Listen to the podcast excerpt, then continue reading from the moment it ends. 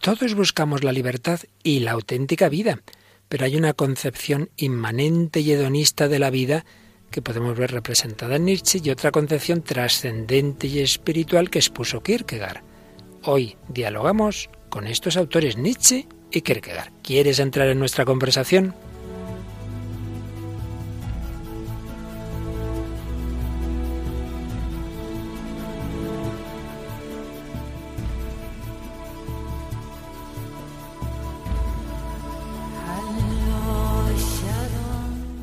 El hombre de hoy y Dios, con el padre Luis Fernando de Prada.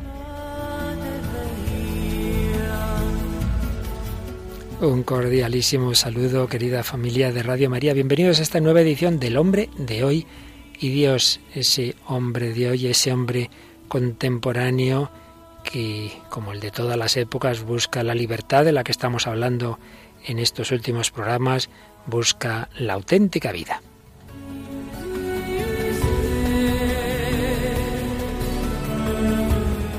Y aquí me acompañan dos mujeres de hoy, Mónica del Álamo Toraño. Un cordial saludo, Mónica. Hola, padre.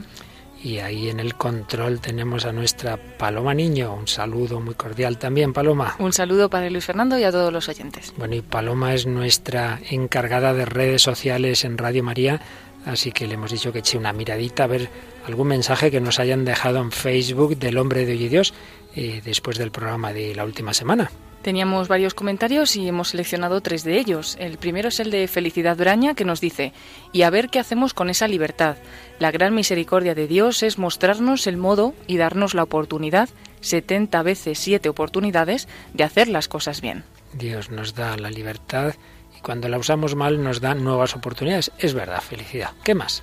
Luego tenemos el comentario de Jorge Alberto Fonseca Fajardo que nos dice saludos y bendiciones desde Nicaragua. Los escucho los jueves por Radio María Nicaragua. Saludos al padre Luis Fernando, a Paloma y a todo el equipo de Radio María España. Bendiciones a todos. Pues muchas gracias y a toda Nicaragua también un saludo muy cordial desde que este programa empezó hace ya casi cuatro años.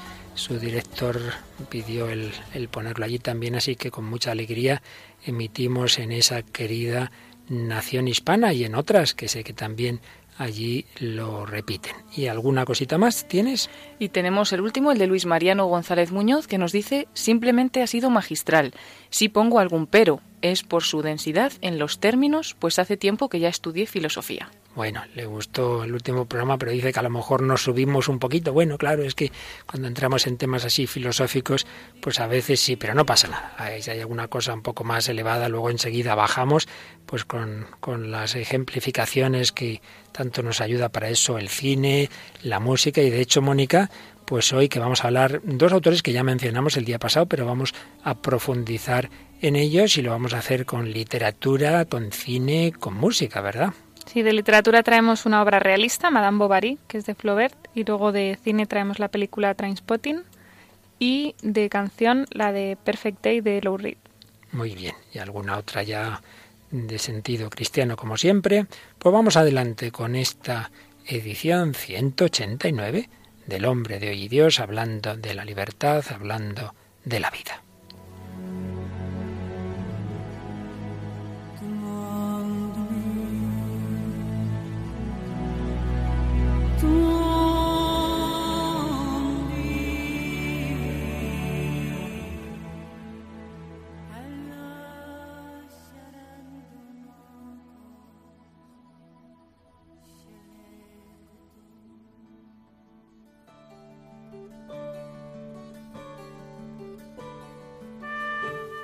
Recordaréis, queridos amigos, que desde el inicio de este bloque de programa sobre la libertad los hemos ido, hemos ido encajando, digámoslo así, o ordenando las diversas concepciones sobre el hombre, sobre la libertad, en esos tres grandes bloques o vías.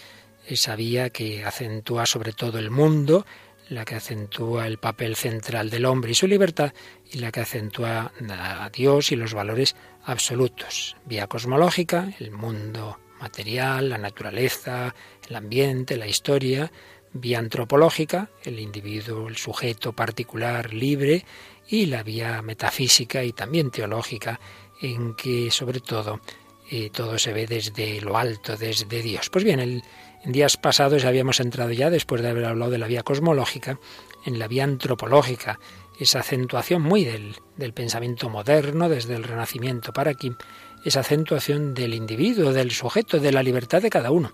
Y ahí mencionamos a varios autores, y entre ellos a este danés Kierkegaard y al alemán Nietzsche. Y hoy vamos a profundizar en ellos, sobre todo en el primero, próximo día en el segundo. Pero vamos a compararlos a estos dos autores, Kierkegaard y Nietzsche. Los dos, los dos acentúan mucho el papel del sujeto individual, de la libertad de cada uno.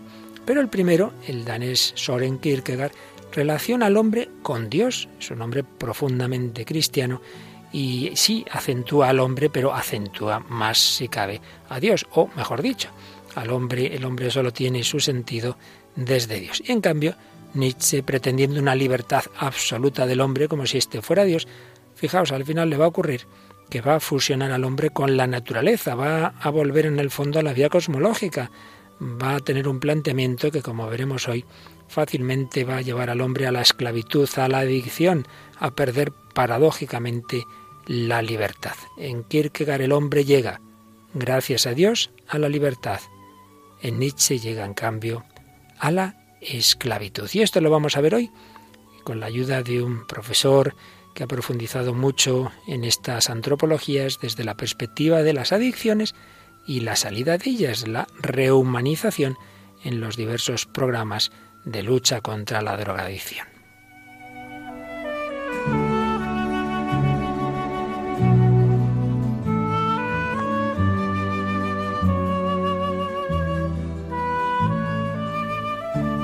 En efecto, el profesor universitario José Luis Cañas tiene diversas obras y particularmente Antropología de las Adicciones, en que profundiza en las filosofías de a fondo que hay detrás de las adicciones y de la lucha contra ellas, de lo que él llama la rehumanización. Y en particular ha estudiado estos dos autores viendo en Kierkegaard y en Nietzsche dos concepciones opuestas de la persona y las consecuencias que estas, que estas concepciones tienen para un planteamiento que puede llevar a las adicciones, que puede llevar a la rehumanización, a salir de las mismas. Señala que para ambos autores, Kierkegaard y Nietzsche, es fundamental, claro, que es la vida, que es vivir y que no es vivir. Ambos son, digamos, muy vitalistas, ambos van a interrogarse por el sentido de la vida, pero sus respuestas van a ir por dos líneas muy distintas. Por un lado, la visión antropológica inmanente de la vida, materialista, hedonista y fatalista, que viene, bueno, toda una tradición que se remonta a los griegos, como vimos en su momento. Y por otro lado, la visión trascendente de la vida, espiritualista, escética, providencialista, representada por la tradición espiritual, que viene del mundo judeo-cristiano. Son dos tradiciones que han convivido, que se han entremezclado, pero que también han estado en una pugna permanente, como ya puso de manifiesto San Agustín en las dos ciudades. Y entonces José Luis Cañas personifica estos dos paradigmas, esa visión inmanente y esa visión trascendente, en dos grandes pensadores de los comienzos de la filosofía contemporánea. Soren Kierkegaard, que vivió en la primera mitad del siglo XIX, de 1813 a 1855, y Friedrich Nietzsche, que vivió en la segunda mitad, de 1844 a 1900. Para ambos, el sentido de la vida equivale a saber vivir, a saber el ser esencial de la vida, pero la cuestión es qué se debe entender por vida. Nietzsche identifica ser y vida, ser y vida, y la vida la va a entender sobre todo como voluntad de poder, voluntad de poder. Así lo indica ya en su primera gran obra, El origen de la tragedia griega, y también en su obra de madurez, así habló Zaratrusta. Dirá Nietzsche, siempre que encontré vida me encontré con voluntad de poder. Kierkegaard, por el contrario, medio siglo antes, ya había visto la vida humana de la persona singular orientada hacia un último estadio de la existencia que él denominó religioso. Si os acordáis, vimos el día pasado que Kierkegaard eh, señala tres posibles estadios, mm, tres enfoques de la vida, el que llama estético, el ético y el religioso. El estético, que precisaremos lo que consiste, pero que básicamente es em, quedarse a un primer nivel de los sentidos. El ético, funcionar y moverse por las obligaciones y el religioso, una vinculación personal con un Dios personal. Y entonces Kierkegaard vio a la persona singular orientada hacia ese estadio religioso, después de haber pasado y superado ese estadio superficial inicial llamado estético y el estadio ético. Y por el contrario, Nietzsche se habría quedado fusionado en el primer nivel. ¿Consecuencias? Pues para Kierkegaard nuestra existencia ha de ser una existencia delante de Dios, basada en lo que podríamos llamar voluntad de relación. Para Kierkegaard lo principal es una relación personal. En cambio, para Nietzsche, Dios tiene que morir. Eh, Kierkegaard ve la, la relación del hombre ante todo con Dios y para Nietzsche Dios tiene que morir, por así decir, porque lo importante es el superhombre, un superhombre está por encima de todo y no puede haber un Dios frente a él. Dios tiene que morir, la vida del hombre es evolución, yo soy pura y simplemente cuerpo y nada más, dirá. El alma no pasa de ser una palabra para indicar que hay algo en el cuerpo. Estamos llamados a ser el superhombre que se mueve por la voluntad de poder. No hay más camino que optar por el grito dionisíaco de Dios ha muerto. Pues estos son los dos paradigmas en los que vamos a empezar a profundizar un poquito en este programa de hoy.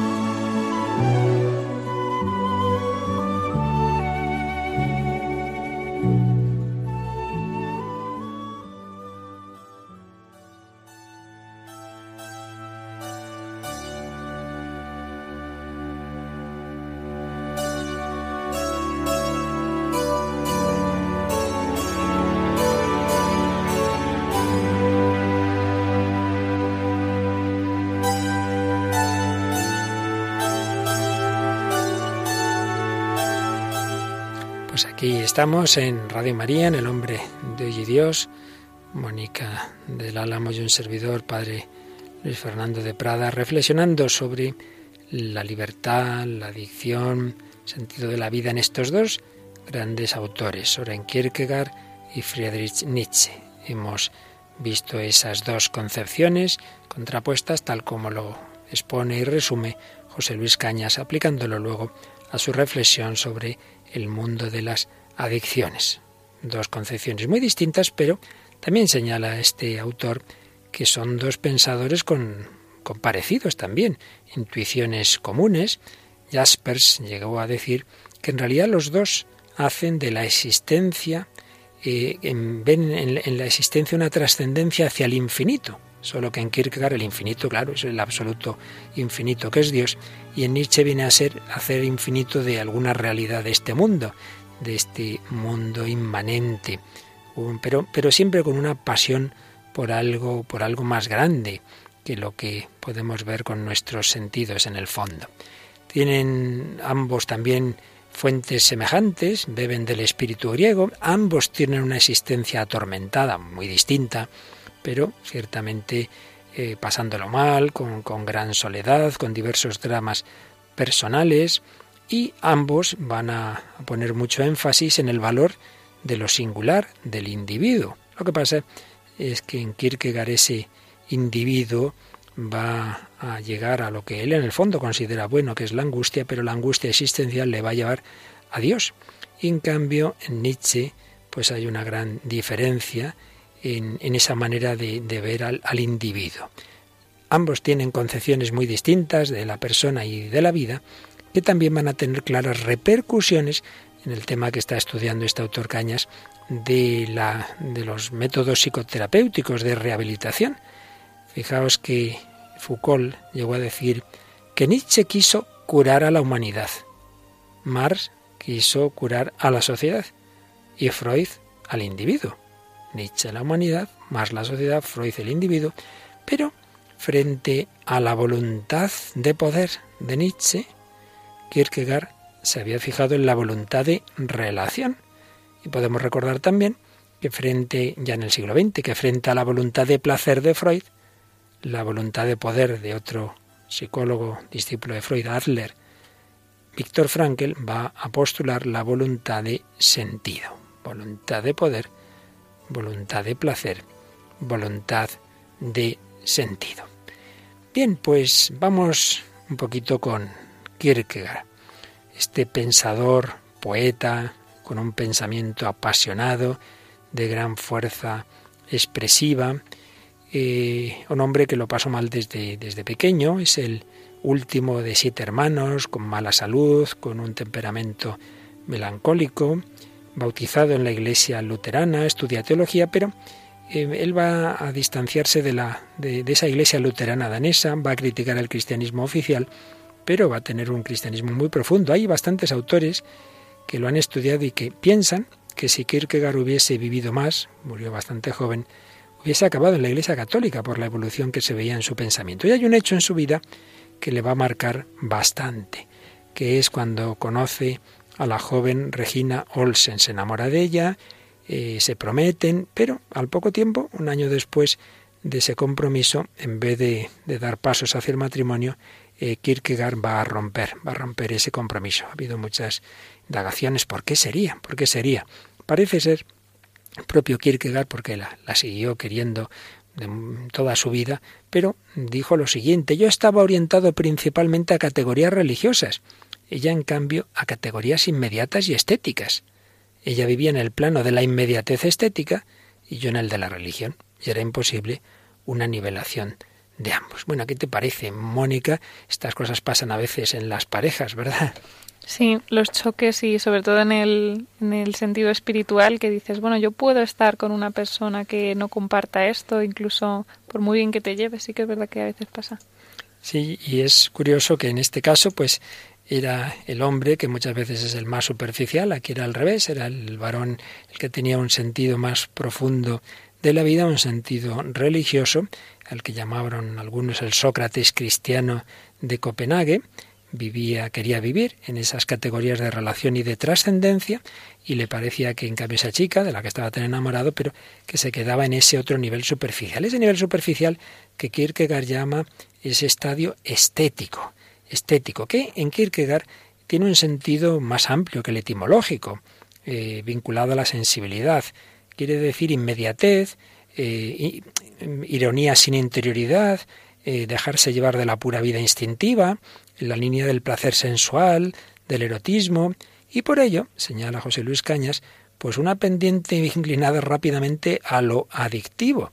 La persona que se deja llevar del goce inmediato, del instante fugaz, de lo que a mí ahora me, me lo haga pasar bien, cae en una existencia mm, desde lo exterior, una existencia no comprometida, que tiene como objeto de toda acción la búsqueda instintiva del placer inmediato, entonces esa espontaneidad que lo dirige obedece al presentismo del instante y al interés egótico propio, por lo que es una existencia sin unidad, es una secuencia indeterminada de momentos justapuestos.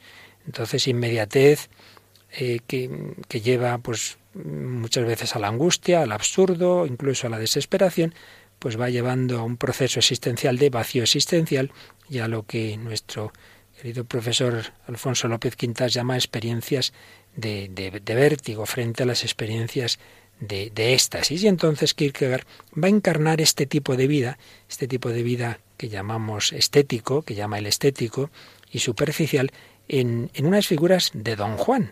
Don Juan el seductor y Don Giovanni, también en este caso eh, un seductor musical, por así decir, tomado de Mozart. Bueno, pues en esta línea de ese tipo de, de existencia superficial, que luego pues Nietzsche va a acentuar mucho ese tipo de dejarse, de planteamiento de dejarse llevar de lo que piden los instintos y más, nos traes tú también otro tipo de, de, obras, pero en esa misma línea de otros autores, ¿verdad?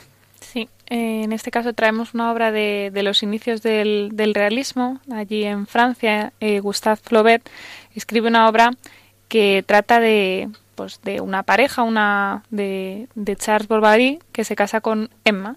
Y bueno, en principio pues parece que la cosa va bien, Emma es una chica pues así mm, buena chica, de buena familia, tal. Y resulta que, que nada, que al final Emma se acaba aburriendo un poco de esa relación estable con, por la falta de objetivos personales, de intereses en las cosas sí concretas de su vida, se deja deslumbrar por el lujo, por el poder económico y acaba pues coqueteando con un tal Rodolphe Boulanger, que es un don Juan de provincias, otro don Juan que sale por aquí. Y, y nada, entonces se hacen amantes, Madame Bovary y Rodolphe.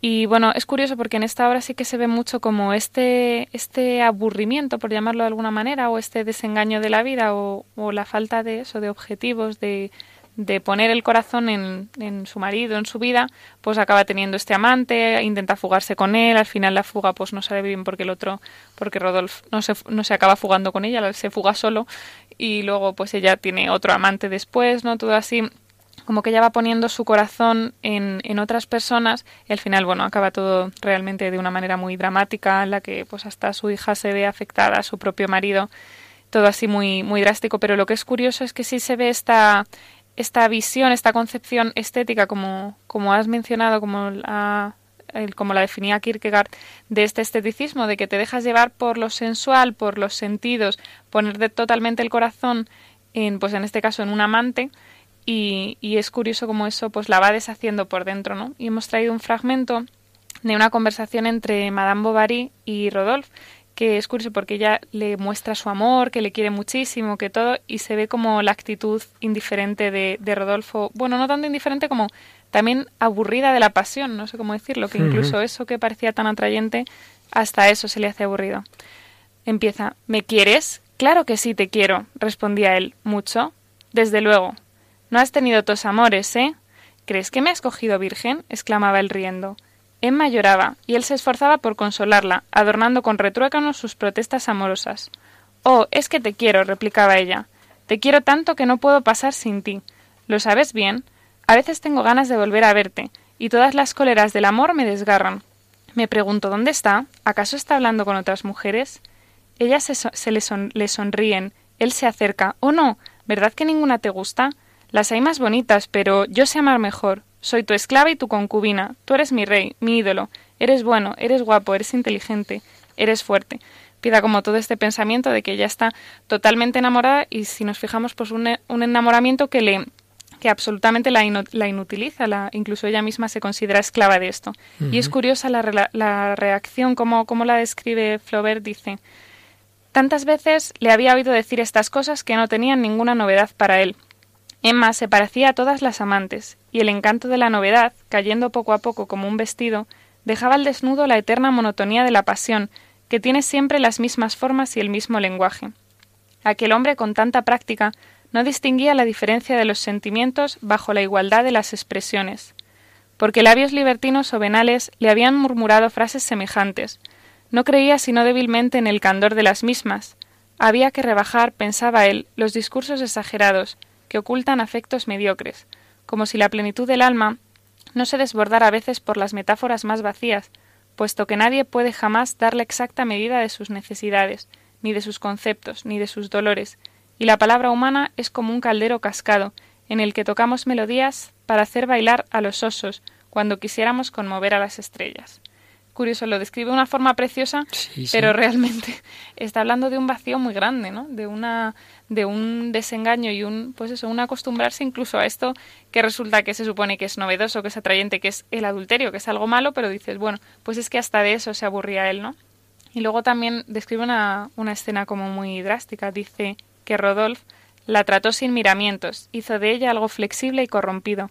Era una especie de sumisión idiota llena de admiración para él, de voluptuosidades para ella, una placidez que la embotaba, y su alma se hundía en aquella embriagadez y, la, y se ahogaba en ella, empequeñecida como el duque de Clarence en su tonel de malvasía.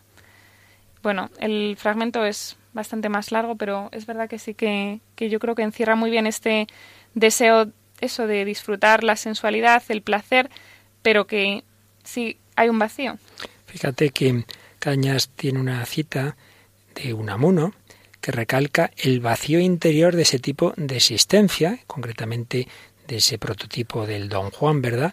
Escribía Unamuno, tengo para mí que nuestros don Juanes, siguiendo al inmortal don Juan Tenorio, se dedican a cazar doncellas para matar el tiempo y llenar un vacío de espíritu, ya que no encuentran otra manera, para llenar un vacío del espíritu. Si yo estoy aburrido, pues vamos aquí a pasárnoslo bien cazando doncellas, ¿verdad? Y con ese tipo de vida superficial. De esto hemos hablado muchas veces en El hombre de hoy y Dios, eh, hablando del hedonismo, etcétera, pero yo creo que el dato nuevo que hoy incorpora la reflexión de este profesor que hoy traemos, José Luis Cañas, es identificar ese tipo de existencia superficial y, digamos, inmediata, de lo primero que yo me encuentro, ¿no? Con la adicción y por el contrario, ese otro tipo de planteamiento de una relación personal con la rehumanización.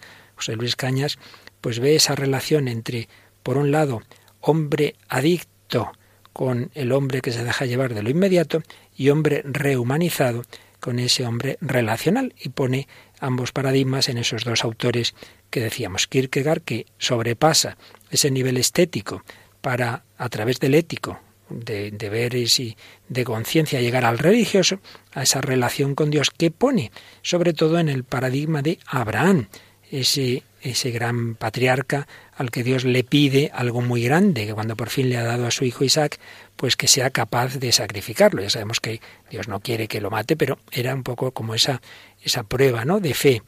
Abraham, ese, ese hombre que, que tiene esa relación personal de fe tan grande con Dios. Y por el contrario, esa, esa, vida superficial que la ponen esos diversos don Juanes, ese don Juan seductor, como el que nos acabas tú también ahora de mostrar en ese otro autor, y el, el don Giovanni. Distintos enfoques, pero que en el fondo vienen a ser más o menos lo mismo. Yo creo que lo describe muy bien Kierkegaard y así lo resume José Luis Cañas, pues ese hombre que busca el poseer, el perfil del hombre manipulador como característico de todos los seductores.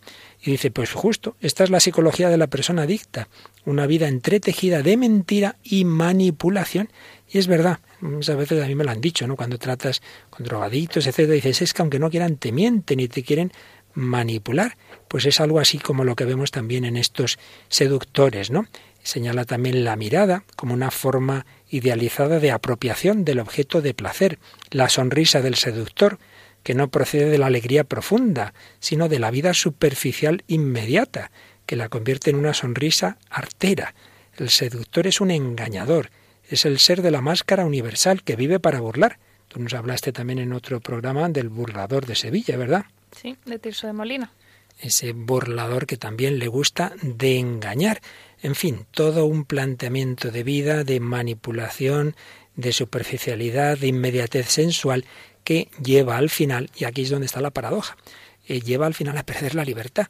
Uno quiere hacer lo que le da la gana y al final ese, esa vida de placer por el placer, esa sensualidad autonomizada, ese vacío interior, lleva tantas veces a perder la libertad. Y esto que tiene muchos grados y muchas formas de adicción, sí lo hemos visto y aquí lo hemos tratado también en esa forma extrema de adicción que puede ser las drogas más duras como la heroína, pero se puede dar en, en otras muchas formas como esta que decimos de, de una adicción eh, amorosa a una persona. Pero para que veamos, digamos, como más claro y más fuerte la adicción, hemos traído un, un, el inicio de una famosa película, cuando tenemos películas siempre hay que recordar que no es que aconsejemos a todo el mundo verlas, y esta desde luego no es especialmente aconsejable, pero es verdad que es un icono de, de esa juventud europea de los, de los 90, una juventud eh, totalmente vacía y que encontró una supuesta vía hacia la libertad y felicidad en la droga y que al final mataba. ¿De qué película hablamos? La película Trainspotting, que es una película británica de, como has dicho, los años 90, del 96, que está dirigida por Danny Boyle y que está basada a su vez en una novela de Irving Wells. Y bueno, como contabas, narra la historia de un grupo de jóvenes heroinómanos que están de los suburbios de, Edimburgo y que, bueno, su aspiración eso es drogarse, conseguir dinero sucio y en estos ambientes. La película tiene un inicio y un final muy parecido, es como una reflexión en alto del, de uno de esos jóvenes, el protagonista principal. Y, y bueno, vamos a escuchar, eh, quitado algún, alguna parte de la frase poco indicada para repetir en Radio María, vamos a escuchar ese inicio de la película. Elige la vida. Elige un empleo. Elige una carrera. Elige una familia. Elige un televisor grande que te cagas. Elige lavadoras, coches, equipos de compact disc y abrelatas eléctricos. ¡Paso!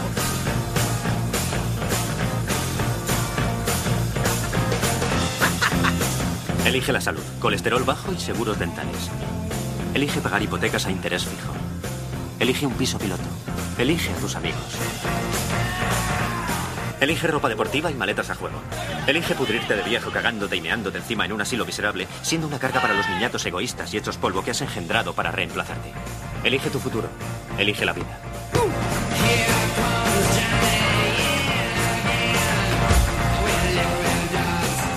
Pero ¿por qué iba yo a querer hacer algo así?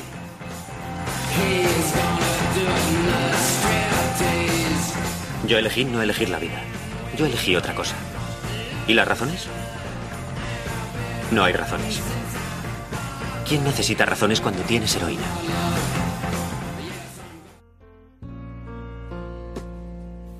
¿Quién necesita razones cuando tienes heroína? Nietzsche va a despreciar la razón, va a decir que no hay verdad objetiva, simplemente pues nada, esa voluntad de poder, el vivir, el instinto. ¿Quién necesita razones cuando tienes heroína? Eh, yo elegí la vida, hay una ironía allí como diciendo, bueno, sí, vivir de esta manera, de esta otra. Tanto al principio como al final de la película parece que las únicas alternativas son una vida burgués cómoda o una vida intensa que nos da la droga.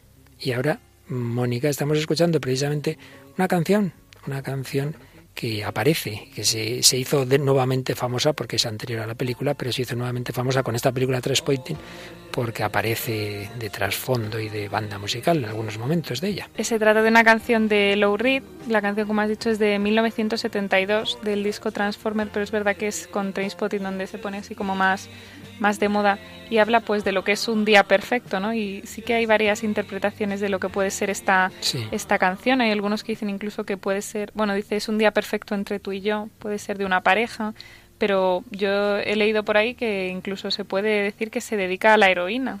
Es que además también el autor de la canción, Reed, pues también tuvo serios coqueteos con, con que no ocultó con, con, la droga, ¿no? Realmente es pues todo ese, ese mundo de los años 60, 70, 80, 90, tanta juventud que buscando la vida y buscando la libertad cayó, buscando ese día perfecto, esa felicidad plena, cayó en todo lo contrario. ¿Qué nos dice esta, esta letra? Pues la letra menciona que es un día perfecto, bebemos sangría en el parque y después cuando anochece vamos a casa. Un día perfecto, nos olvidamos de los problemas, domingueros de nosotros mismos, es tan divertido. Haces que me olvide de mí mismo, un día perfecto, pero introduce otras frases como creí que era alguien diferente, que hace que da que pensar, ¿no? Porque parece todo como muy alegre y luego de repente creí que era alguien diferente, alguien bueno. De oh, es un día perfecto. Estoy contento de haberlo pasado contigo. Es un día perfecto. Haces que me sienta a gusto. Al final introduce una frase muy curiosa. Dice, cosecharás lo que has sembrado. Cosecharás lo que has sembrado. Si solo buscamos esa felicidad a corto plazo, al final la perdemos y perdemos la libertad. Vamos a escuchar un poquito esta Perfect Day de Low Reed.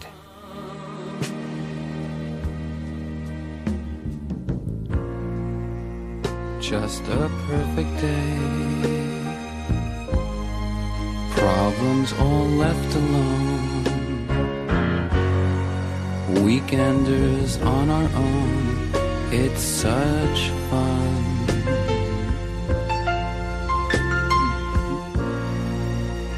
Just a perfect day. You made me forget myself. I thought I was someone else, someone good.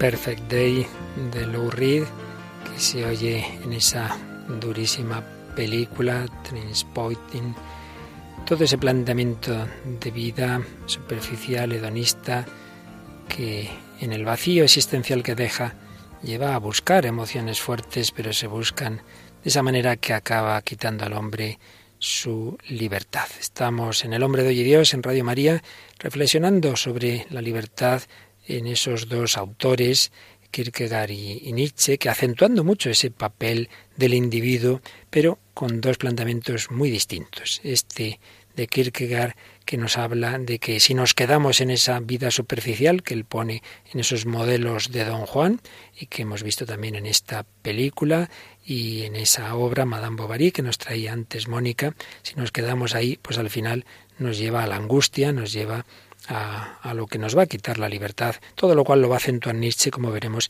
el próximo día. Pero antes de dar ese paso a acabar de exponer lo que dice Kierkegaard y, y a contraponerlo también con la visión de Nietzsche, Mónica, hoy en vez de traer un testimonio, digamos, contemporáneo, inmediato de ahora mismo, pues nos traes también de otro famosísimo literato que fue por ese camino también de la superficialidad y de la seducción.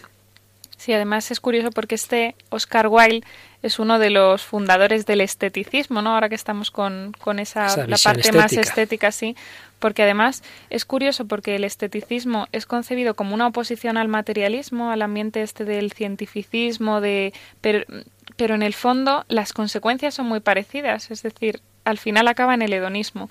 Y, y bueno, es verdad, Oscar Wilde eh, todos, si tenemos en mente algo de Oscar Wilde, es precisamente como ese exponente del decadentismo, de el absoluto, el antagonista de modelo de moral y todo lo que sea admirable ¿no? en, en, él, porque su vida realmente fue tremendamente desordenada y aunque tenga algunos de los poemas y de los cuentos más alucinantes, hemos traído aquí alguna vez El gigante egoísta, tiene también El ruiseñor y la rosa, que también dices, madre mía, que es una alegoría casi de Cristo, si te pones, pero pero bueno, pues su vida no fue precisamente un modelo a seguir.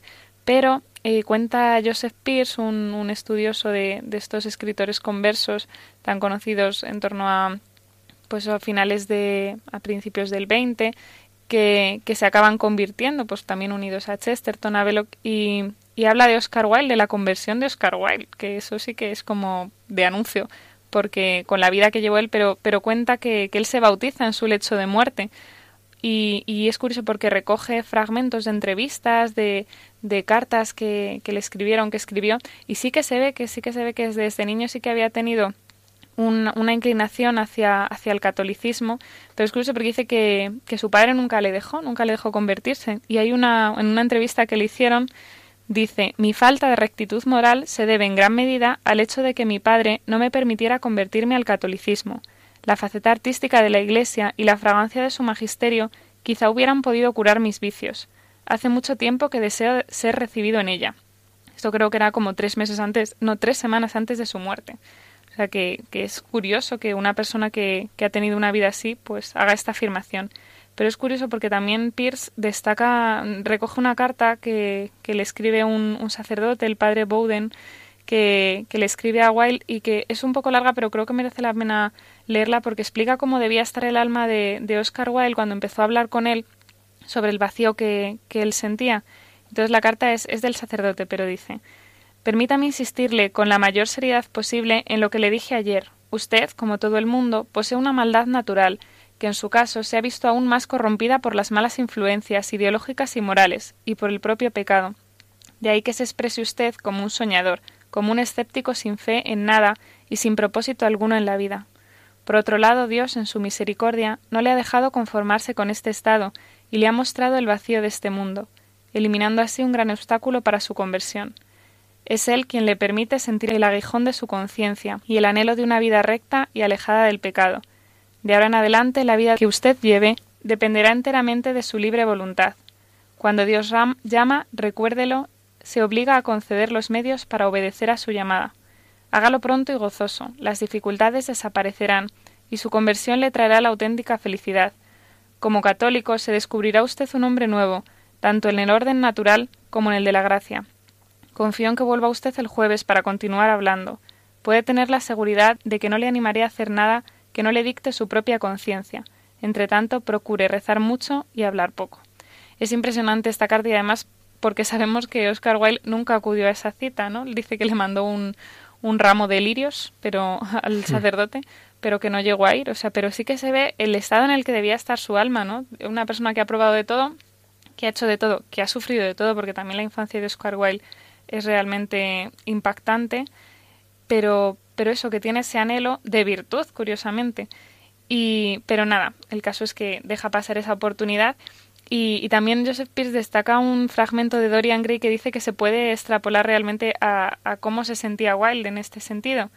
Dice, esto es de, o sea, se atribuye lo que es lo que está pensando de Dorian Gray, de ese, de ese personaje de, su, de una de sus principales obras, pero se puede realmente aplicar a él.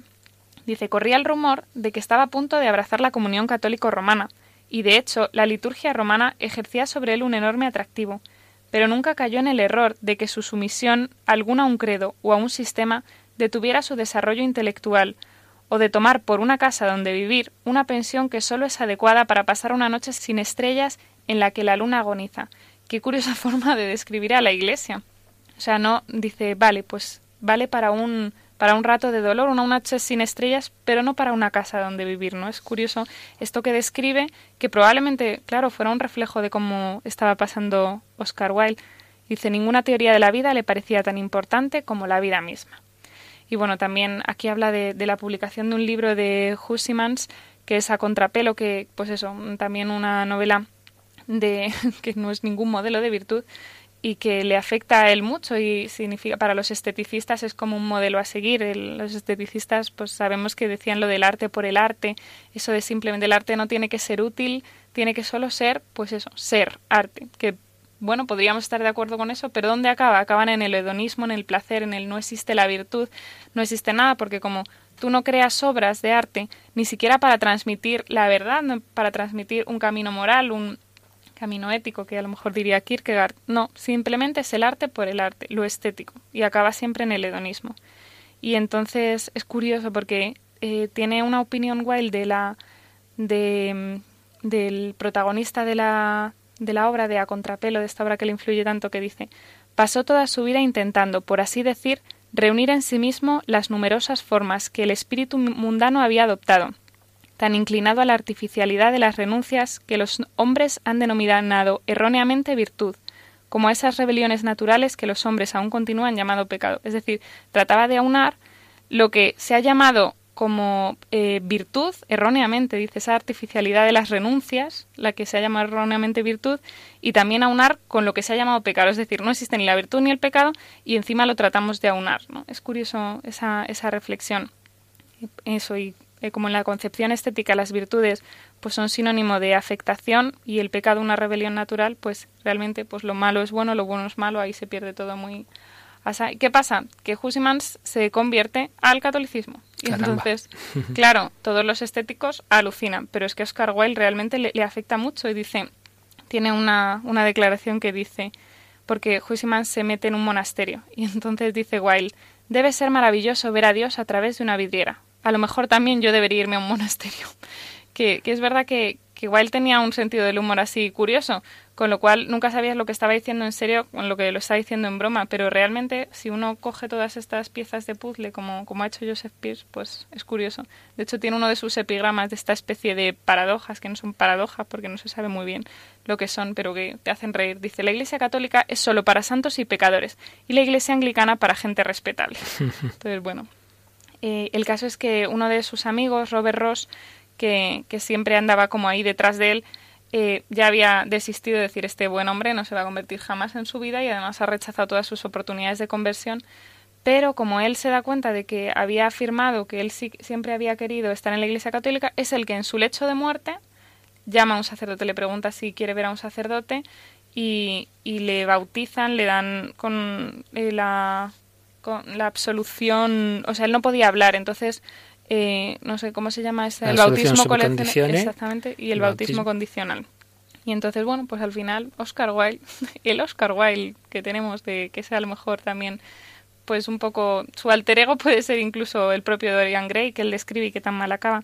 Y es curioso porque tiene unos versos muy bonitos que se llaman, que, que es de un poema que se llama Roma presentida. Y Joseph Pierce dice que estos versos se acaban haciendo realidad en su vida. Dicen, allí volví mi mirada hacia mi hogar, pues creí haber llegado al término de mi peregrinación, mas el sangrante sol me señalaba el camino de la Sacra Roma.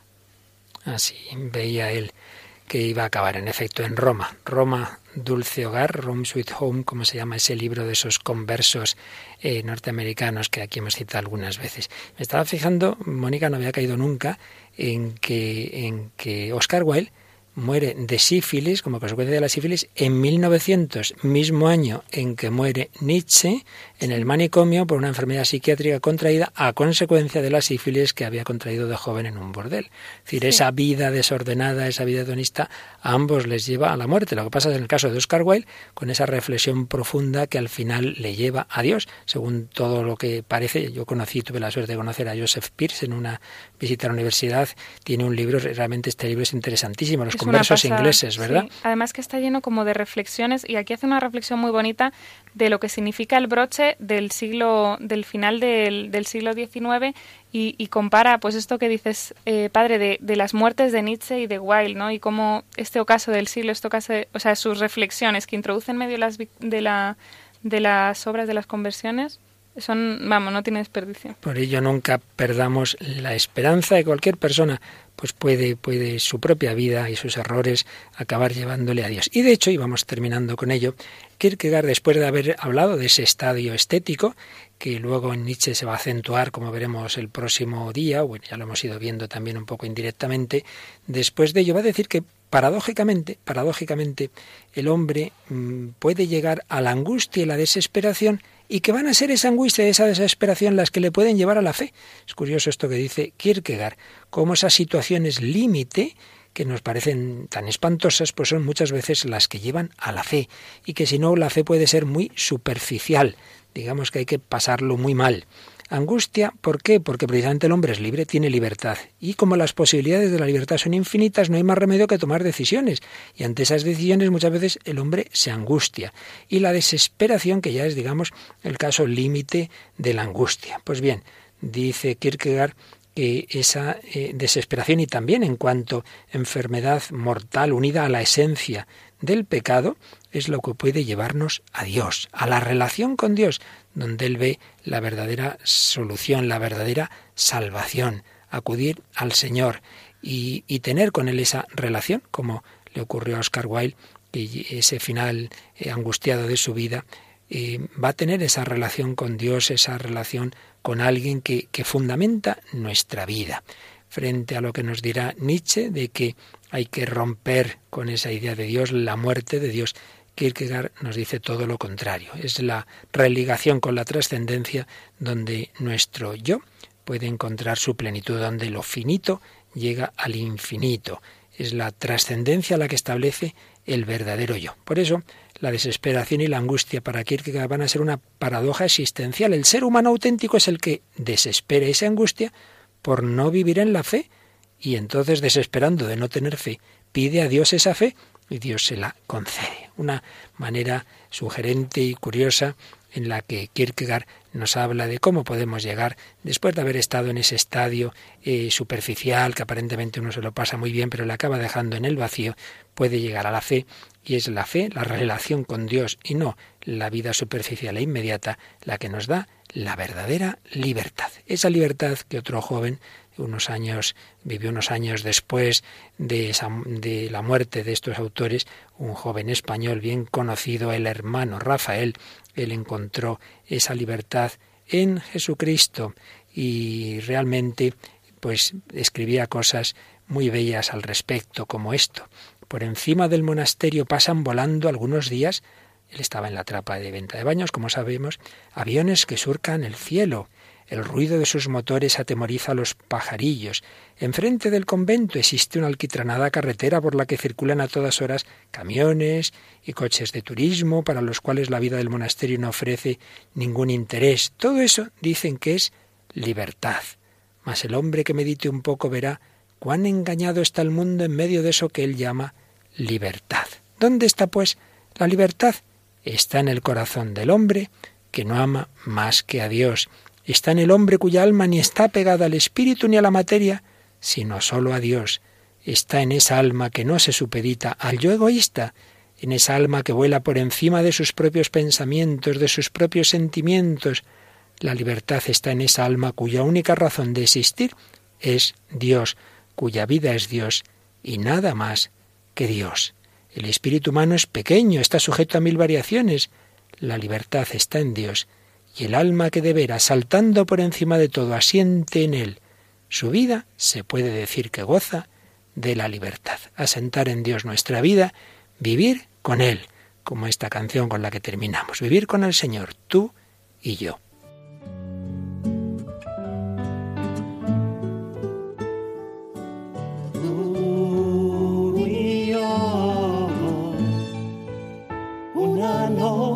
sin haber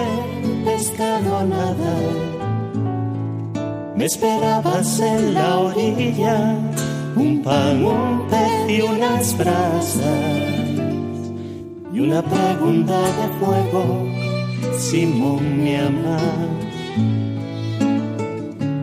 Tú y yo, después de tres años juntos en la playa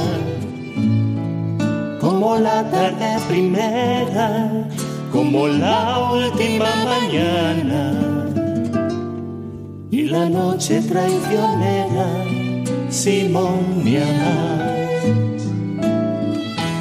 Tú y yo, siempre haciendo lo que me daba la gana,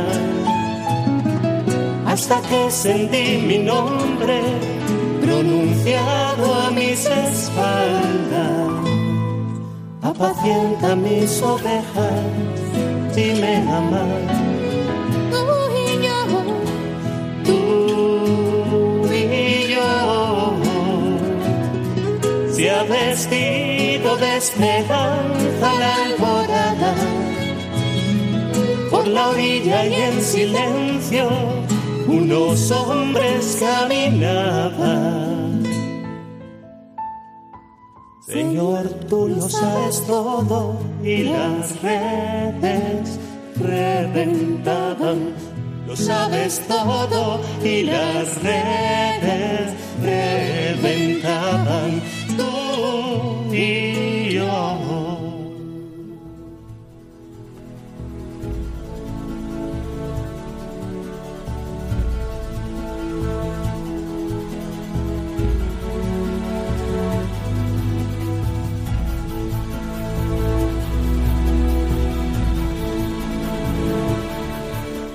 Tú y yo, relación, vida relacional, no vida egocéntrica de inmediatismo de placeres, modo nietzscheano, modo estético, ese primer estadio del que nos habla Kierkegaard, sino aunque sea a través de la angustia o de la desesperación, llegar a esa relación con el Dios viviente. Bueno, Mónica del Álamo, estarás disfrutando, tú que eres humanista, te gusta la literatura, que, estamos aprendiendo muchas cosas. Totalmente, además que los ingleses les tengo especial cariño, así que también. Sí, sí, claro, claro, como que estás preparando una tesis sobre Chesterton, mira tú esta, no sabes tú nada.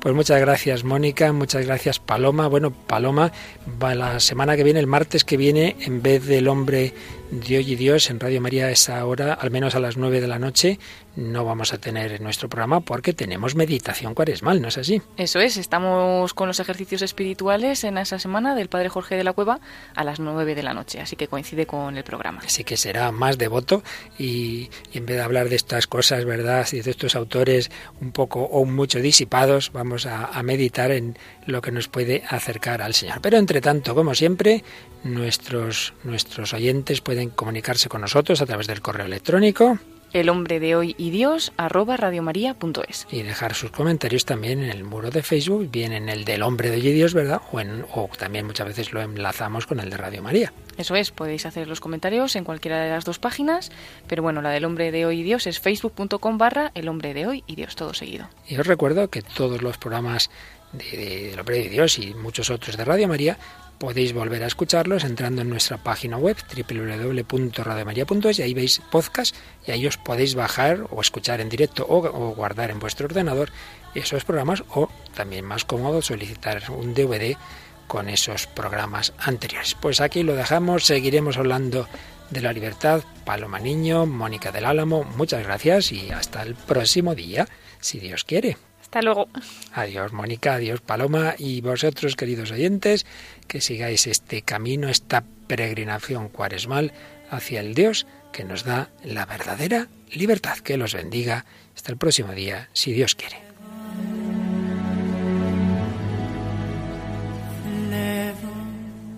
Así concluye El hombre de hoy y Dios, un programa dirigido en Radio María por el Padre Luis Fernando de Prada.